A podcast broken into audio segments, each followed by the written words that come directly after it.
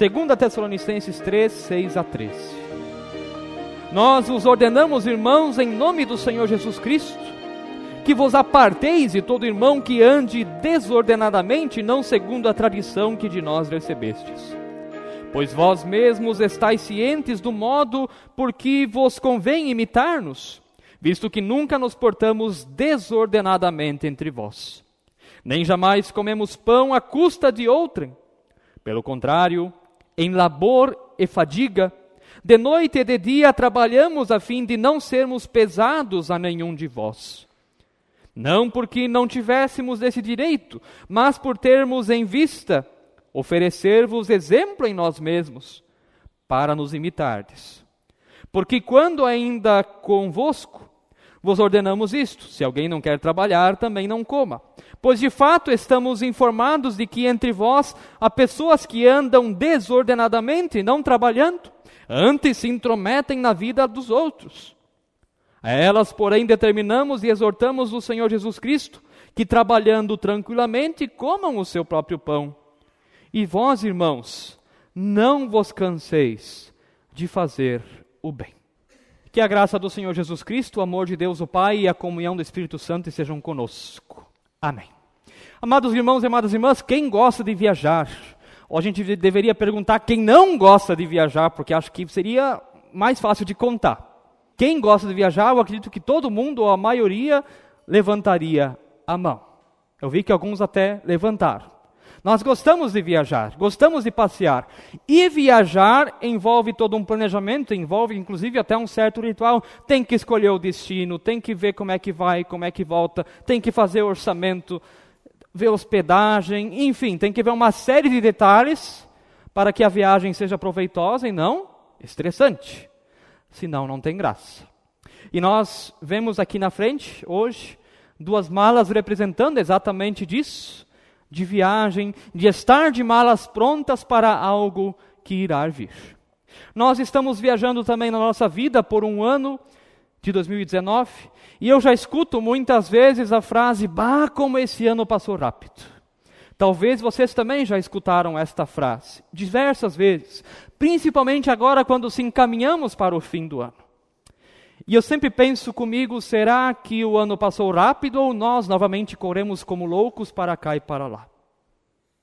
Eu acho que o movimento de rotação da Terra não se acelerou e o de translação ao redor do Sol também não. Está tudo igual. Nós que corremos para cá e para lá, viajamos desesperados sem saber aquilo que está para vir adiante. Este ano que começou não muito bem, com diversas tragédias, diversos problemas.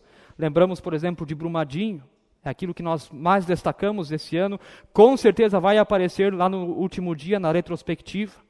Mas tantas outras coisas aconteceram, nossas tragédias pessoais também, nesta viagem que nós temos uma mala carregando, essa viagem que se chama a nossa vida. Queridos e queridas, o que, que isso tem a ver com o texto de Tessalônica que nós ouvimos anteriormente?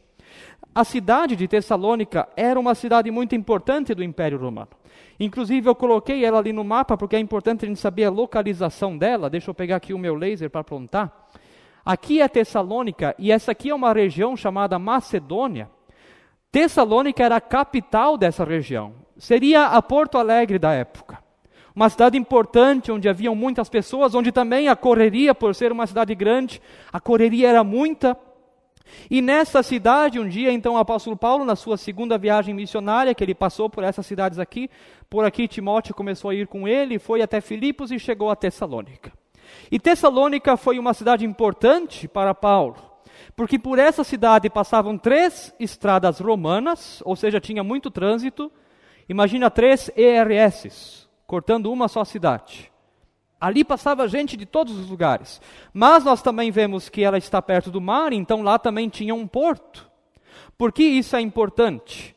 Aquela cidade havia o trânsito de pessoas. Lá Paulo prega a palavra, pessoas de todos os lugares ouvem a palavra e começam a falar dessa palavra nos seus lugares de origem, ou por onde elas passavam. De repente tinha um romano passando por aqui, ele ouvia a palavra quando ele ia para Bitínia ou para Galácia, outros lugares, lá ele também falava da palavra.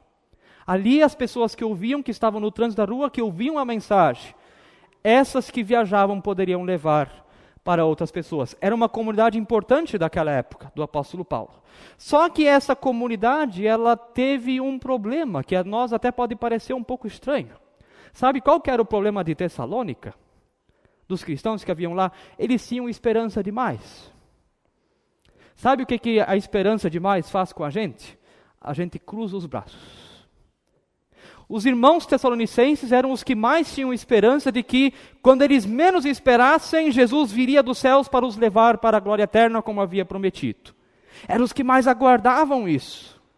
Não viam a hora de Jesus vir do céu e os levar para a glória eterna.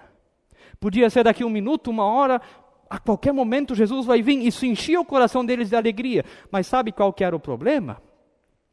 Eles estavam tão de malas prontas para ir para o céu, não precisava mais trabalhar. Vai trabalhar para quê? Jesus vai voltar. Do que, que adiantou tudo que eu fiz? Não precisa trabalhar, não. Esse começou a ser o problema da comunidade dos Tessalonicenses.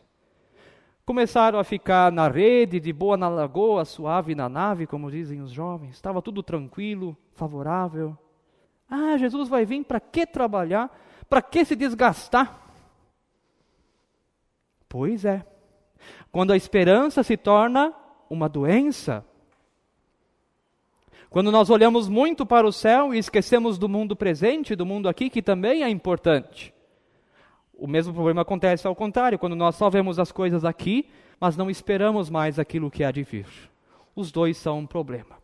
Quando os tessalonicenses têm esperança demais de que a qualquer momento Jesus vai voltar e vai levar eles, e até deixam de trabalhar por causa disso, eles não se tornam preguiçosos apenas, mas também matam a diaconia, o serviço aos outros, que é algo tão importante deixado por Jesus nos evangelhos. Servir aos outros, isso não era importante, importante era ficar tranquilo, esperando o dia que Jesus viria dos céus. Na primeira carta aos Tessalonicenses, o apóstolo Paulo já tinha chamado a atenção deles para isso, quando diz lá em 1 Tessalonicenses 4:11, e se empenhem por viver tranquilamente, cuidar do que é de vocês e trabalhar com as próprias mãos, como ordenamos. Uma carta não adiantou, Paulo teve que escrever mais uma. Né? Mandou um WhatsApp lá gigante, né? orientando os irmãos da Tessalonicenses: ó, oh, quando Jesus vai voltar, não sei, mas trabalhem, vivam uma vida normal. Mas um zap zap só não funcionou, ele teve que mandar mais uma carta, mais um zap zap, para ver se eles conseguiam entender a mensagem que ele precisava dizer àquele povo. E na segunda carta, o apóstolo Paulo ele pega um pouco mais pesado, ele é um pouco mais incisivo. Ele até cita um ditado que era muito conhecido na época e talvez nós conhecemos hoje também: se alguém não quer trabalhar, também não coma. Segunda Tessalonicenses, capítulo 3, verso 10. Isso aqui é um baita puxão de orelha que o apóstolo Paulo dá à comunidade. Né, que história é essa que vocês esperam tanto a volta de Jesus que deixaram de viver a vida normal? Não trabalham mais, vivem fuxicando da vida dos outros. Eram como viajantes de malas prontas para ir para o céu, que, ah, eu estou indo embora, então me dá uma coisa aí para eu comer, não preciso trabalhar mais. Deixa a vida me levar, a vida leva eu. Zeca Pagodinho, né, de dois mil anos atrás. O que, que vai nos dizer a palavra quanto à volta do Senhor Jesus? Lá no Evangelho de Mateus, capítulo 24, no verso 32 diz: Mas a respeito daquele dia e hora ninguém sabe, nem os anjos dos céus, nem o filho, senão o Pai. Tessalonicenses transformaram a esperança em desespero, em problema, matando o serviço, matando a diaconia e vivendo uma vida que nós poderíamos dizer hoje irresponsável.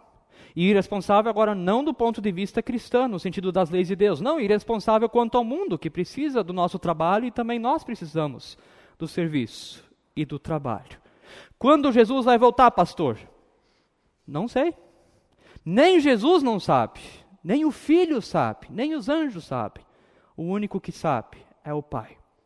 Enquanto ele não vem, Vamos nós trabalhar, somos servos de Deus. Nós vamos cantar esse hino depois.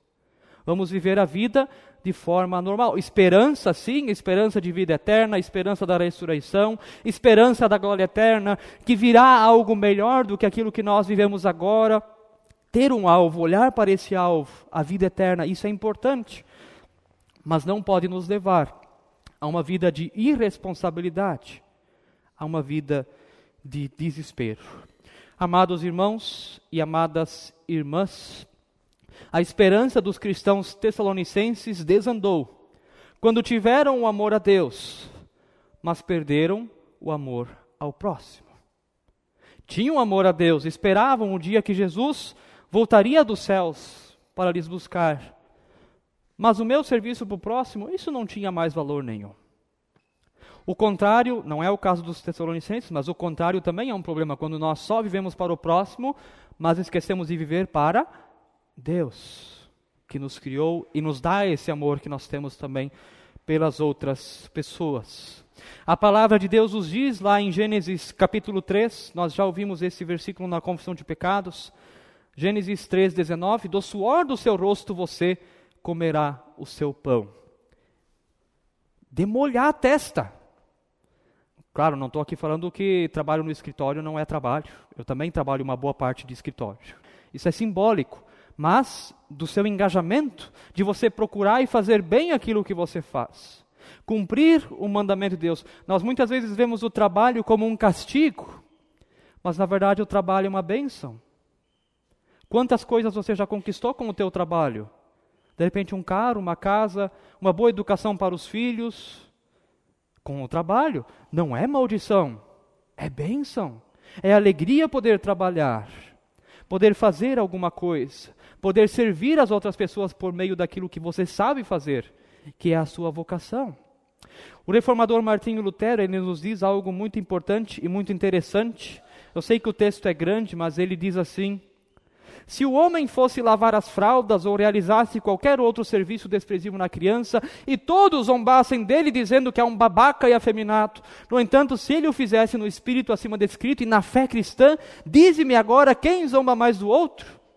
Deus se alegra com todos os anjos e criaturas, não porque o Pai lava as fraldas, mas por fazê-lo na fé. O que, que significa isso? Se nós cremos em Deus, até o, o trocar a fralda de uma criança, é um serviço cristão. Limpar o chão é um serviço cristão. Isso serve a Deus, porque isso está sendo útil para alguém. Reformador Martim Lutero vai nos trazer isso, o equilíbrio entre as coisas. Na época dele, o único trabalho digno, o único trabalho considerado digno, era o trabalho dos padres, dos sacerdotes. E Lutero vai dizer: não, o pai que troca a fralda de uma criança serve tanto a Deus quanto um padre. De igual maneira, Talvez vão dizer, aquilo é indigno, o homem trocar a fralda das crianças. Mas através do trocar a fralda da criança, o pai serve a Deus, ou a mãe também, que seja. O que significa isso? Aquilo que nós fazemos, por mais simples que você considere isso, é importante e é necessário para alguém. E por meio disso que você faz, você serve a Deus por meio do próximo. De repente temos aqui pessoas que a vida inteira trabalharam numa fábrica de calçados, fazendo um serviço repetitivo, talvez até cansativo. Mas tenha certeza que aquilo que você fez serviu a muitas pessoas. Foi importante para Deus aquilo que você fez. O nosso serviço é importante. Por quê? Lutero vai dizer também: a pessoa não vive somente para si mesma nesse corpo mortal, para operar nele, mas também para todas as pessoas da terra. Sim, ela vive somente para os outros e não para si, pois para isso sujeita o seu corpo, para assim poder servir a outros com mais sinceridade e liberdade. Ao contrário dos irmãos tessalonicenses, quando nós trabalhamos e cumprimos a nossa vocação naquilo que nós fazemos, nós sempre estamos usando a nossa liberdade para servir a alguém. Nós servimos a Deus por meio do próximo nós nos tornamos um Cristo para aquela pessoa. Quando aquela pessoa vê o serviço que nós prestamos, ela pode lembrar de Jesus, assim como Jesus nos serviu morrendo na cruz. Se eu trabalho é, feliz e cumpro a minha vocação lá na fábrica de calçados, Deus se alegra com isso e eu me torno um Cristo. Ou se você trabalha no escritório, ou se você é vendedor, é padeiro, pedreiro, professor, médico, tanto faz, pastor, aquilo que você faz sempre serve a alguém. E isso nós precisamos levar como lição para a nossa vida. Esperamos sim aquilo que há de vir. Esperamos sim a vida eterna. Temos a esperança de um mundo novo. Mas enquanto nós estamos aqui, cumprimos a nossa vocação, não de malas prontas, é, eu estou pronto para ir para o céu. Está tudo aqui dentro. A gente nem vai levar nada, na verdade. Deixa esse peso para Jesus, já levou na cruz. Vamos servir. Vamos viver com a verdadeira esperança. Esperar não é ficar de braços cruzados, deixa a vida me levar, a vida leva eu.